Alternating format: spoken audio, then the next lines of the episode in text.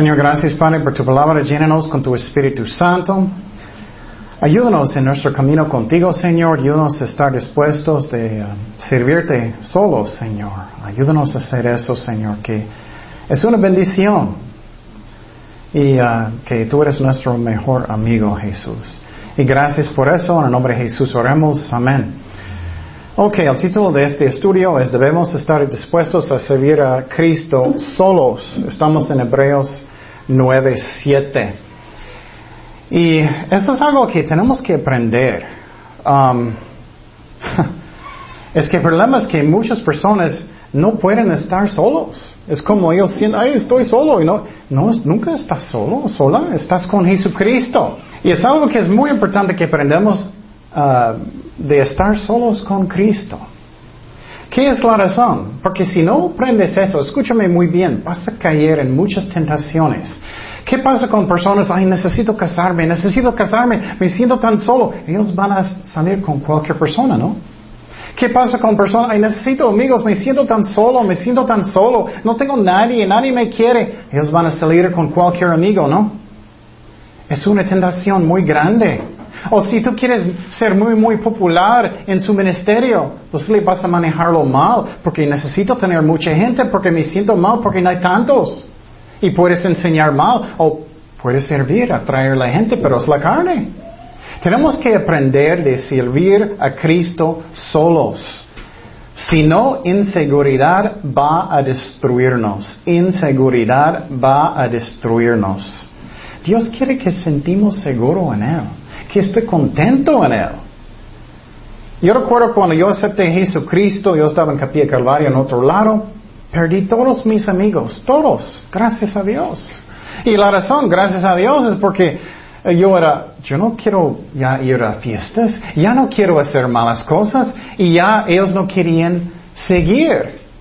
Yo estaba solo, yo no tenía ningún amigo por como seis meses, un año. Yo estaba yendo cada servicio. Yo estaba contento. Dejé alcohol, dejé, malas cosas. Solo yo y Cristo. Él mi mejor amigo. Qué interesante, ¿no? Pero muchos, ¿qué pasa? Ellos aceptan a Jesucristo, pero salen con sus amigos malos todavía. ¿Y qué pasa? Ellos, oh, aquí está un cervecita gratis. Oh, aquí está algo malo gratis. El diablo va a tentarte.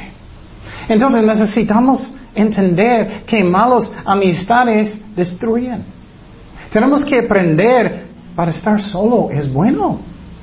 Es bueno. Claro, Dios quiere que tenemos buenos amigos cristianos, pero tenemos que aprender de estar solos.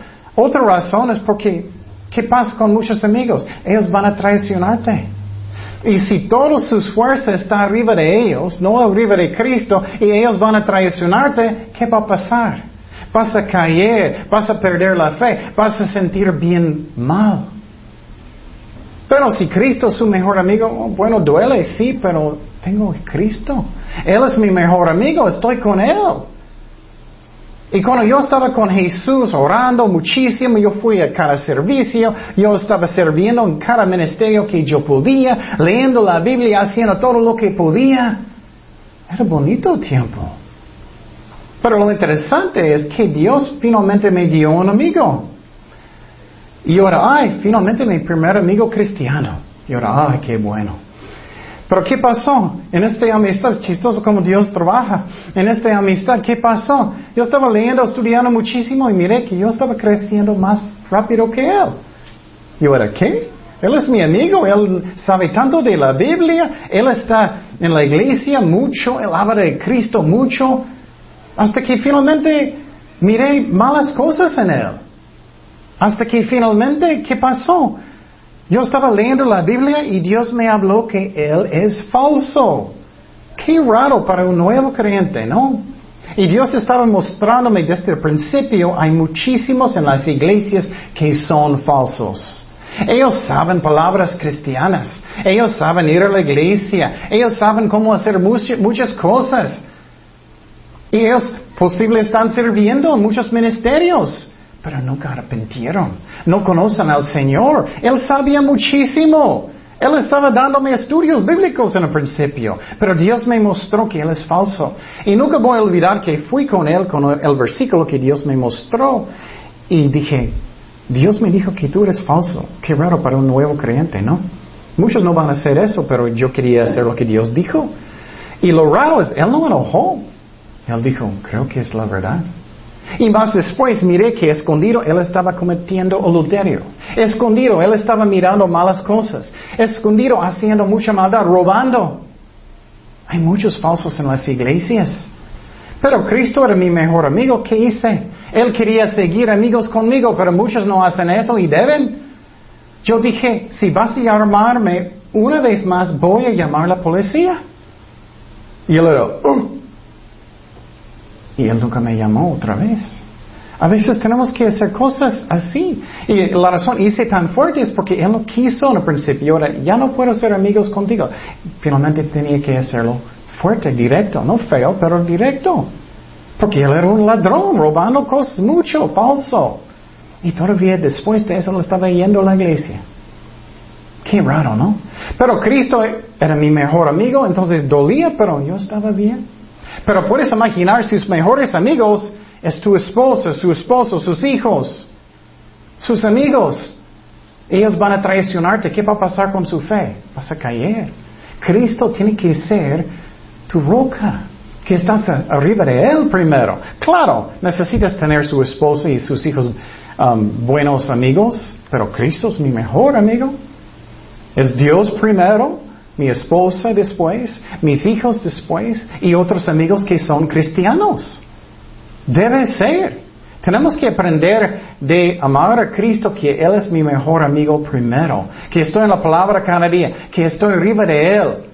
Porque cuando vienen las tormentas, ¿qué va a pasar si no? Voy a caer en mi fe. Siempre pasa que personas van a traicionarte. Ay, tengo más, más espadas en mi espalda que tengo espalda. no tengo ya espacio. es como es. Pero si estás confiando en el hombre, ¿qué pasa? Vas a caer en la fe, vas a enojar con Dios. ¿Dónde estás, Señor? No entiendo. ¿Por qué eso pasó? ¿Por qué eso pasó? Su relación con Dios no es firme. Tenemos que aprender de servirle. ¿Cómo? Solos. No siempre solos, pero dispuesto de hacerlo solos. Empezamos en Hebreos 9:7 que dice, pero en la segunda parte, solo el sumo sacerdote, mira, solo, una vez al año, no sin sangre, la cual ofrece por sí mismo y por los pecados de ignorancia del pueblo. ¿Qué está diciendo aquí? En el Antiguo Testamento, uh, Dios dio Moisés todos los mandamientos en el monte de Sinaí los planes del tabernáculo, la ley, los diez mandamientos estaba dentro de eso. ¿Y qué hacen los sacerdotes del tribu de Leví? Y Aarón era el primer sumo sacerdote. Y el sumo sacerdote necesitaba ir adentro del lugar santísimo solamente una vez cada año, para llevar sangre, para un sacrificio para él mismo y también para su pueblo. Es el día de la expiación. Y la manera que él hizo, él necesitaba primeramente bañar y después él ofreció uh, un animal. Él entró en el lugar santísimo con sangre y él derramó sangre arriba del acto de pacto y varias cosas. Y después ellos tenían dos chivas, ellos mataron uno y uno ellos dejaron de salir y uno ellos mataron, ellos tomaron, él tomó la sangre de la chiva y él derramó sobre la gente también. Y si el sumo sacerdote andaba mal cuando él, él entró en un lugar santísimo, Dios va a matarlo. Wow. ¿Puedes imaginar que tienes un ministerio así? Si no lo haces bien, Dios va a matarte. Eso no es nuevo, la verdad. ¿Recuerdas Ananías y Zafira? Dios mató a ellos. Pero hay tanto pecado en la iglesia hoy en día, hoy todos nosotros vamos a estar muertos. no debe ser, pero es la verdad. Entonces, en el día de expiación, es lo que el sumo sacerdote necesitaba hacer. ¿Cómo? Solo, Estamos fijando solo. Puedes imaginar si tienes oh, toda esta carga solo, sola. Necesitas entrar solo y tienes mucho miedo de ministrar a Dios. Ay, ay, ay, si, si no estoy bien con Dios. Y él estaba dispuesto de qué? Riesgar su vida. Él estaba dispuesto de obedecer a Dios. No importa el costo, no importa si voy a morirme, voy a hacer lo que Dios dice. Pero ¿quién es nuestro sumo sacerdote, sumo sacerdote hoy? Jesucristo en el cielo. Y Él llevó su propia sangre cuando Él murió en la cruz. Ya no hay sacerdotes en la tierra hoy en día. Ya no, porque Cristo es nuestro sumo sacerdote en el cielo. Pero Jesús, cuando Él trabajó, Él hizo su ministerio en esta tierra, muchas veces Él necesitaba hacerlo como solo. Si no estás dispuesto de estar solo nunca, si estás así, lo siento, estás muy inseguro. No tienes su, seguridad en Dios. Mi esposo no está conmigo, me siento muy inseguro. Mi esposa, eh, mi, esposo no está conmigo, estoy muy insegura. O mis hijos no están, me siento muy, muy insegura, inseguro. Pero si Dios es número uno en su vida, ok, well, puedo perder cosas, pero estoy bien todavía. Mi hijo puede revelar, puede salir de la casa y duele mi corazón, pero estoy bien porque tengo Jesucristo. Eso es tan importante, hermanos. Estamos en los últimos días, yo creo que más y más falsos, más y más batalla espiritual. Tienes que estar arriba de algo que nunca, nunca, nunca va a cambiar.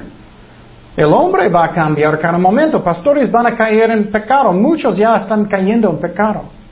Si estás confiando en un pastor, ¿qué va a pasar con su fe cuando él cae? Va a caer en su fe. Dice Mateo 14, uh, 23. Despedida la multitud, subió Jesús al monte a orar aparte. Y cuando llegó la noche estaba ahí como solo. ¿Tú puedes estar solo con Dios? O solamente necesito tener a alguien, me siento tan solo, no puedo, no puedo, no puedo. Estás muy inseguro, insegura. Tenemos que aprender eso y es algo bueno porque siempre tengo Cristo conmigo. Yo recuerdo cuando fui con uh, Israel, me encantó porque yo estaba solo con Dios. Muchos van a pensar, ¿fuiste solo? Sí, fui solo. Pero sinceramente era el más bonito tiempo. La razón era tan bonito tiempo es porque yo estaba con Cristo. Yo estaba orando todo el tiempo, y yo estaba pensando, Señor, ¿dónde quieres? ¿Dónde quieres, Señor? Era hermoso, yo tenía mi Biblia, yo recuerdo que fui al muro donde ellos están orando, yo estaba a un lado, ustedes saben esta historia, muchos, yo tenía chocolates, yo estaba orando, mirando ellos, orando, y yo estaba orando por los judíos, por sus almas. Yo no sentía solo, yo sentía bien, lleno del Espíritu Santo, lleno de gozo. Y Dios me mandó a otras partes de Israel. Yo estaba solo. Pero yo no era, estoy solito, eh, voy a un bar o voy a con malos amigos. Si haces eso vas a caer en tentaciones. Yo recuerdo, yo recuerdo que, yo recuerdo que fui al norte de Israel, yo estaba en un hotel, solo.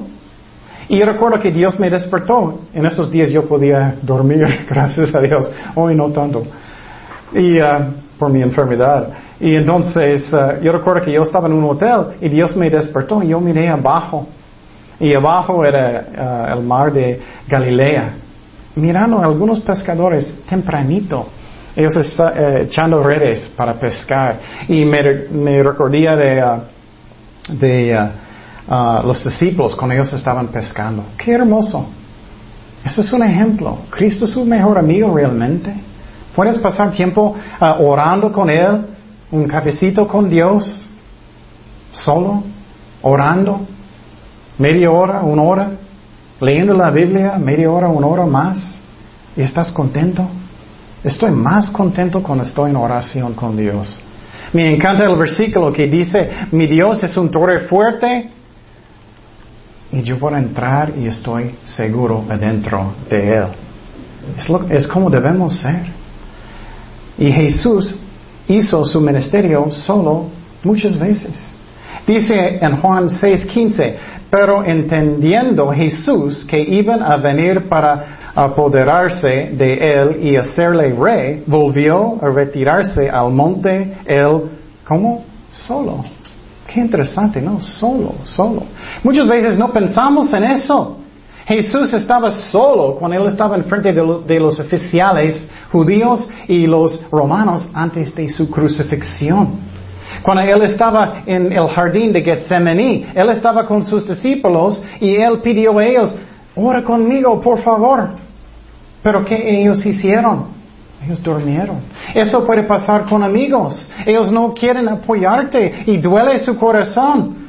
Pero si Cristo es su mejor amigo, ah, duele mi corazón, pero estoy bien. Jesús estaba solo cuando ellos estaban golpeándolo. Nadie trató de protegerlo. ¿Dónde estaban todos? Nadie. Él estaba solo, sufriendo solo. Ellos burlaban de él. Él estaba solo. Él fue crucificado solo. Claro, los ladrones estaban y gente abajo, pero su ministerio principal era solo. Él no, él no tenía sus amigos muriendo con él, otros amigos con él sufriendo, no, él estaba solo. Y entonces, el sumo sacerdote, él fue solo para hacer su ministerio. No significa que, siempre necesitas trabajar solo, pero necesitas estar dispuesto de estar solo con Dios. A veces necesitamos. Hay muchos ejemplos en la Biblia. Me gusta el ejemplo mucho de José. ¿Qué pasó con José en el Antiguo Testamento? Si todas sus uh, inseguridades y eso estaban arriba de sus hermanos o su papá, ¿qué va a pasar con su fe? Lo que pasó con él es sus hermanos le vendieron. Él estaba en Egipto. Si él no creyó en su Dios y si él no era su mejor amigo, qué puede pasar con su fe? Él estaba solo sirviendo a Dios. Pero puedes imaginar si su fe no estaba arriba de Dios solamente, pero sobre su familia o sobre su papá, ¿qué podía pasar con su fe? Él podía caer en la fe. Y tú necesitas preguntar su corazón ahora, ¿cómo soy yo? ¿Cómo soy yo? Y quiero decir algo muy importante. Si José no estaba dispuesto de servir a Dios solo, ¿Qué podía pasar? Dios no podía hacerlo, número dos, en Egipto. Él no podía tener su ministerio. Es como es. Entonces, otro ejemplo que me gusta mucho es la vida de Elías. Él era un profeta muy buena, muy poderoso en Dios. Pero muchas veces él necesitaba profetizar y servir a Dios solo. Una vez él estaba en el norte de Israel y ¿qué pasó con él? Él estaba con los falsos profetas y sacerdotes del reino del norte. Y vamos a mirar lo que pasó cuando él estaba solo con ellos. Dice en 1 de Reyes 18:21, y acercándose e-, Elías a todo el pueblo, dijo, ¿hasta cuándo claudiciaréis a vosotros entre dos pensamientos? Si Jehová es Dios, síguele. Si Baal, había muchos sacerdotes de Baal, como 400, ir en pos de él. Y el pueblo no respondió palabra. Y Elías volvió a decir al pueblo, solo yo, mira, solo, solo, solo yo he quedado profeta de Jehová. Más de los profetas de Baal hay 450 hombres. 450. ¿Puedes imaginar? Está, estás enfrente de 450 sacerdotes falsos de Baal. ¿Estás hablando por Dios? Él podía decir, estoy tan solo, no hay nadie, voy a mi casita y voy a mirar al malo en el tele, voy a salir con malos amigos, estoy solo, ¿qué vale? Siempre tenemos que estar dispuestos de servir a Dios solo si necesitamos. Y entonces Elías él estaba dispuesto de servir a Dios solo. Eso es tan importante que entendemos. Por ejemplo, un ejemplo solamente, estás ministrando a los jóvenes, tienes un grupo de jóvenes y en su corazón tú quieres ser popular, quiero que ellos me quieren. Entonces, oh, no voy a disciplinarlos porque ellos no van a amarme. Entonces, ¿no estás dispuesto de servir solo o sola? Quiero que ellos me amen, entonces voy a, dar mala doctrina o voy a decir lo que ellos quieren escuchar. ¿No estás dispuesto de obedecer a Dios solo? ¿Quieres ser popular? Estás muy inseguro, insegura. Y eso es muy feo. No puedes servir a Dios así. El rey David, Dios le mandó solo mucho tiempo, diez años, huyendo del rey Saúl. Huyendo del rey Saúl. ¿Y qué pasó? Es, en, este tiempo Dios le mostró de confiar solo en Él. No dependiente del hombre. Muchas veces Dios manda personas a un lugar, el desierto, por un rato, para aprender de Dios. Para aprender a estar solo con Dios. No buscando al hombre. Dice en 1 de Samuel 21.1, vino David a Nob, al sacerdote Ahimelech, y se sorprendió a Ahimelech de su encuentro y le dijo, ¿cómo vienes tú solo y nadie contigo? Qué interesante, ¿no? Dios cambió su vida completamente hasta que él estaba huyendo como solo. Pero si él no tenía buena relación con Dios, ¿qué podía pasar? Él podía perder la fe. Y muchas veces Dios nos manda un desierto que es simbólico de un, puede ser un lugar, puede ser dificultades, puede ser pruebas, hasta que aprendes de confiar solamente en Dios. La vida de Daniel, él tenía que servir a Dios solo muchas veces. Si no estás dispuesto de eso, ¿Vas a enseñar mal? ¿Vas a tratar de agradar al hombre, no a Dios? Es algo que tenemos que aprender. Y es mucho mejor con Dios. Mira Daniel 18. Quede pues yo solo. Y vi esta gran visión, David. Y no quedó fuerza en mí. Antes mi fuerza se cambió en desfallecimiento y no tuve vigor alguno. Qué interesante, ¿no? Él tuvo su visión solo. Él necesitaba servir a Dios solo. Él necesitaba decir la interpretación solo. Entonces tenemos que aprender eso.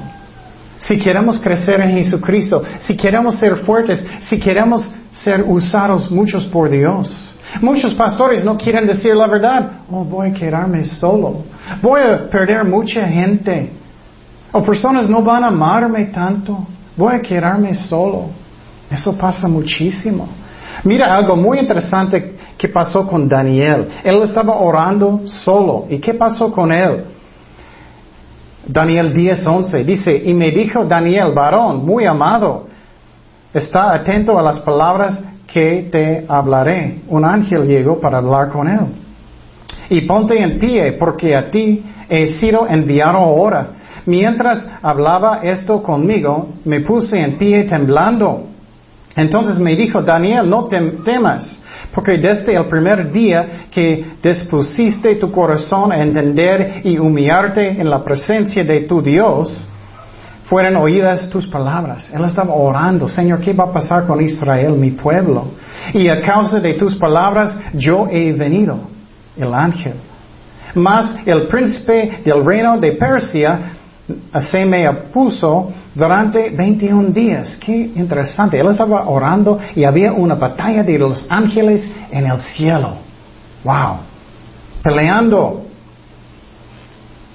Pero he aquí Miguel, uno de los principales príncipes, vino para ayudarme y quedé ahí con los reyes de Persia. He venido para hacerte saber lo que ha de venir a tu pueblo en los postreros días, porque la visión es para estos días. Y dice que él quedó solo, él quedó solo. Él estaba orando solo. ¿Tú puedes orar solo? ¿Lo haces? ¿Lo haces mucho? Tú puedes estar contento solamente con tu Dios. Si no eres, puedes cambiar en cualquier situación. Estás en el trabajo. Oh, ellos van a pensar que soy raro. Ellos van a pensar que soy raro, entonces no voy a decir a nadie que soy cristiano. O, o ellos van a burlar de mí. Entonces no voy a decir nada. No puedes quedar solo entonces. Tenemos que estar dispuestos. En la vida del apóstol Pablo, él estaba solo muchas veces, muchas veces, hasta que finalmente él estaba enfrente de un juez y no puedo creerlo, él, Dios le usó tanto para predicar el Evangelio y tantos aceptaron a Jesucristo, pero en el final él estaba como solo. Puedes imaginar cómo podía doler su corazón. Posible su esposa, su esposo, sus hijos te traicionaron, sus amigos, lo que sea. Duele su corazón mucho. ¿Puedes estar solo con Cristo? ¿Él es su mejor amigo realmente? Mira lo que pasó con el apóstol Pablo. Segundo de Timoteo 4:16. En mi primera defensa, ninguno estuvo a mi lado, sino que todos me desampararon no les sea tomado en cuenta. Pero el Señor estuvo a mi lado. Mira exactamente lo que estamos aprendiendo. Y me dio fuerzas para que por mí fuese cumplida la predicación y que todos los gentiles oyesen. Así fue librado de la boca del león. Qué interesante, ¿no? Entonces, él podía estar solo con su Dios. ¿Tú puedes? Y no es solamente si puedes, es una bendición. Él es mi mejor amigo.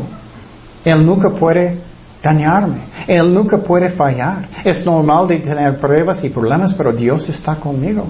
Pero si tú dices muchos, me siento tan solito, me siento solo, demasiado, demasiado, vas a caer en tentaciones. Vas a caer en tentaciones. Si buscas agradar al hombre y no a Dios, para estar popular, para estar la gente, no puede servir a Dios. Esa es la razón muchas veces hoy en día los pastores sinceramente no están sirviendo a Dios, están sirviendo a ellos mismos. Están haciendo por dinero, diciendo mala doctrina para atraer a la gente, aunque no es real. Las iglesias están llenas de falsos creyentes porque no quieren decir la verdad. Dice en Gálatas 1.10, pues busco ahora el favor de los hombres o el de Dios. O trato de agradar a los hombres, pues si todavía agradará a los hombres, no sería siervo de Cristo. Wow, ese versículo es bien fuerte. Wow. Dice en Gálatas 6:4, así que cada uno someta a prueba su propia obra entonces tendrá motivo de gloriarse solo respecto a sí mismo y no el otro. Eso es como necesito buscar lo que Dios piense, no el hombre. No agradar el hombre, busca lo que Dios dice, lo que Dios piensa. Pero ¿qué pasa muchas veces? Personas sienten muy solos. Ay, voy a hacer lo que quiero. Voy a esa iglesia, aunque es mala iglesia, pero tiene mucha gente, no enseña nada de nada, pero mis amigos están allá. O voy a hacer mi ministerio porque solamente quiero mucha gente. Ah, eh, no es importante lo que estoy enseñando. No estoy diciendo nada, pero tenemos mucha gente. Casi todos son falsos, pero no importa. Es porque están sirviendo a ellos mismos, no a Dios. O muchos no buscan a Cristo porque tienen miedo de su familia. Mis amigos van a pensar que soy raro, mi mamá Ah, tengo miedo. Estás agradando al hombre. El miedo del hombre, muchos de pecar. Oh, no voy a la iglesia porque mi esposa va a enojarme conmigo. Oh, no voy a la iglesia porque mis hijos van a enojar. Oh, no voy a hacer eso en mi trabajo y ser un buen ejemplo de Cristo porque ellos van a burlar de mí o mis amigos. Cristo no es su mejor amigo entonces, no es. Entonces, ¿qué necesito hacer? ¿Qué necesito hacer? Necesito dar mi vida sinceramente a Jesucristo. Voy a la iglesia aunque personas se enojan. Voy a la iglesia porque yo hago para Cristo. Cristo, tú tienes mi vida. Yo voy a ir aunque mis hijos pueden enojar o mi mamá, cualquier persona. Yo voy a ir porque yo sé es la verdad, aunque mi familia posible es católico. Yo voy a hacer lo que Dios dice, no el hombre. Porque los católicos son equivocados. Si ellos siguen su doctrina, ellos no van a ir, al cielo, no van a ir. Voy a poner a Dios primero, no mi familia. Dice en Mateo 10, 37, el que ama a padre o madre más que a mí no es digno de mí. El que ama a hijo o hija más que a mí no es digno de mí, Cristo dijo. Pero si tu reputación o sus cosas no quieres dar a Dios su tiempo, ¿tú das Dios lo mejor de todo lo que tienes? ¿Haces eso? ¿Su tiempo? ¿Sus cosas? Tienes que dar toda su vida a Jesucristo, sinceramente. Amas a Cristo sinceramente en todo su corazón. Él es su mejor amigo, realmente, no solamente palabras. Él realmente es. Tenemos que tener una actitud. ¿Qué dijo el apóstol Pablo? Él dijo, mi vida propia no es preciosa a mí. No es. Necesitamos negar a nosotros mismos.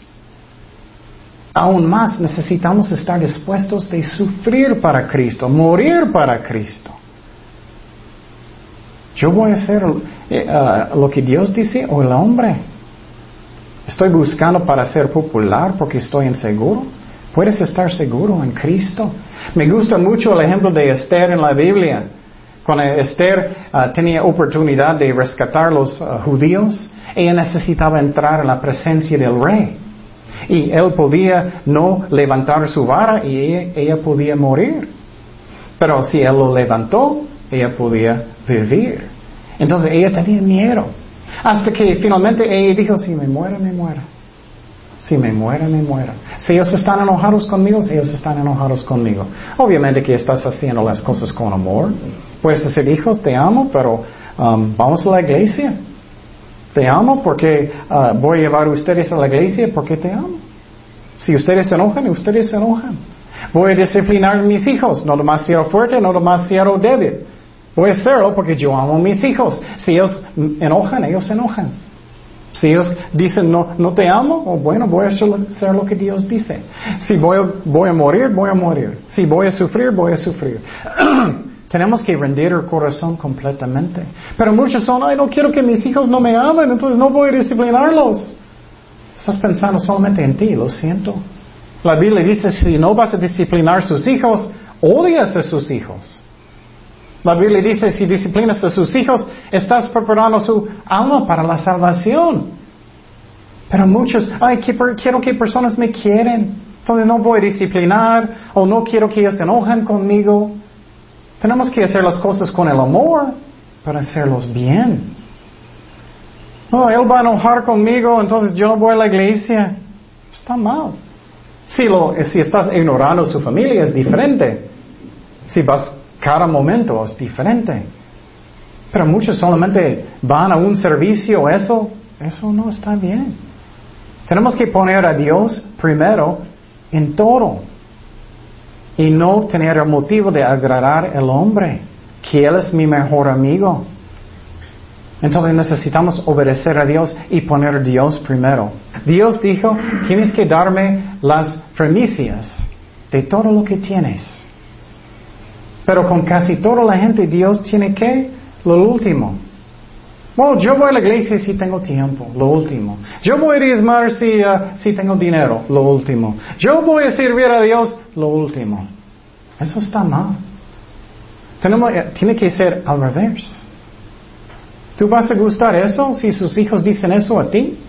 Bueno, mami, voy contigo, eh, bueno, eh, solamente si no tengo mis amigos, todas mis cosas, y también si quiero ir al restaurante, no me, finalmente, ok, voy contigo solamente posible si no es mal día, si no está lloviendo.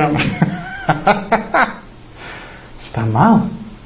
Tenemos que poner a Dios primero en todo, que Él es mi mejor amigo. Es una bendición, sinceramente. Para mí, Personalmente es una bendición muy grande. En la, mañana me levanto, inmediatamente tengo audífonos, estoy escuchando un estudio bíblico, tengo mi cafecito, estoy orando con Dios, pasando tiempo con Él. Y Él es mi mejor amigo. Tengo pruebas, pero es normal. Tengo confianza en Él, no me siento la inseguridad. Yo puedo estar solo con Dios. Y sinceramente me gusta estar solo con Dios. ¿Tú eres así? Si no eres así, ¿qué pasa? Mucho en las iglesias. Hay muchos pastores que no pueden estar solo con Dios, que ellos les gusta estar famoso en frente de la gente. Oh, ellos admiran, me aman. Oh, es increíble el respeto que tengo. Es porque ellos son muy inseguros. ¿O qué pasa? Oh, necesito estar en las alabanzas, entonces, oh, ellos piensan que puedo cantar tan bonito. O ellos piensan que estoy tan bueno en mi trabajo, entonces, ah, estoy, está lleno mi corazón. Está vacío.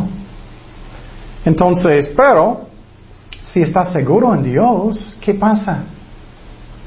Si estoy enfrente, está bien. Si no estoy enfrente, está bien. No me importa. Como Dios quiere. Si estoy en las alabanzas, quiero servir a Dios, pero no me importa agradar al hombre. Voy a decir buena doctrina. Voy a confiar en mi Dios. Y miras estos ejemplos en la Biblia de personas que Dios usó mucho, que podían estar solos con Dios. David, Daniel, Jesús mismo, el apóstol Pablo, José. Esther podía negar a ella misma. Si me muera, me muera. Y muchos dicen, ay, no tengo valor, no tengo valor. Ora mucho, tienes que estar lleno del Espíritu Santo. Quiero decirte, valor no es tanto valor. Primeramente es negar a nosotros mismos. Si me muera, me muera. Si personas piensan que soy raro, soy raro. La verdad, somos raros. Cristo es mi mejor amigo. Tengo paz en mi corazón. Voy a servirle con todo mi corazón. Pero qué interesante, ¿no? Y un día, posible ya pasó, posible puede pasar otra vez. Dios va a mandarte al desierto un tiempo muy duro. ¿Vas a aprender de Dios? ¿Vas a aprender que Él es número uno? ¿O vas a resistir y enojarse? Ya no voy a la iglesia, estoy enojado. Todos son malos y yo no. No podemos hacer eso. Y tienes que dar su vida completamente a Dios y puedes tener esas cosas. Oremos. Señor, gracias Padre por tu palabra. Gracias que eres amor. Gracias Jesús que tú quieres ser nuestro mejor amigo quieres estar con nosotros. ¡Qué bendición! Tú nunca puedes fallar, no puedes pecar, Señor. Qué ridículo que estamos pensando que piensa el hombre más que tú, Señor. Y gracias que tú eres amor. Tú eres misericordioso, lleno de gracias, Señor. Perdón. Perdónanos cuando no hicimos eso, cuando tú no eras número uno en nuestras vidas, Señor. Cuando estábamos pensando más en otras cosas, en la familia o cosas o trabajo que a ti, Señor. Claro, necesitamos cuidar nuestras familias, pero tú eres número uno, Señor. Y gracias, Padre, por todo. En el nombre de Jesús oremos. Amén.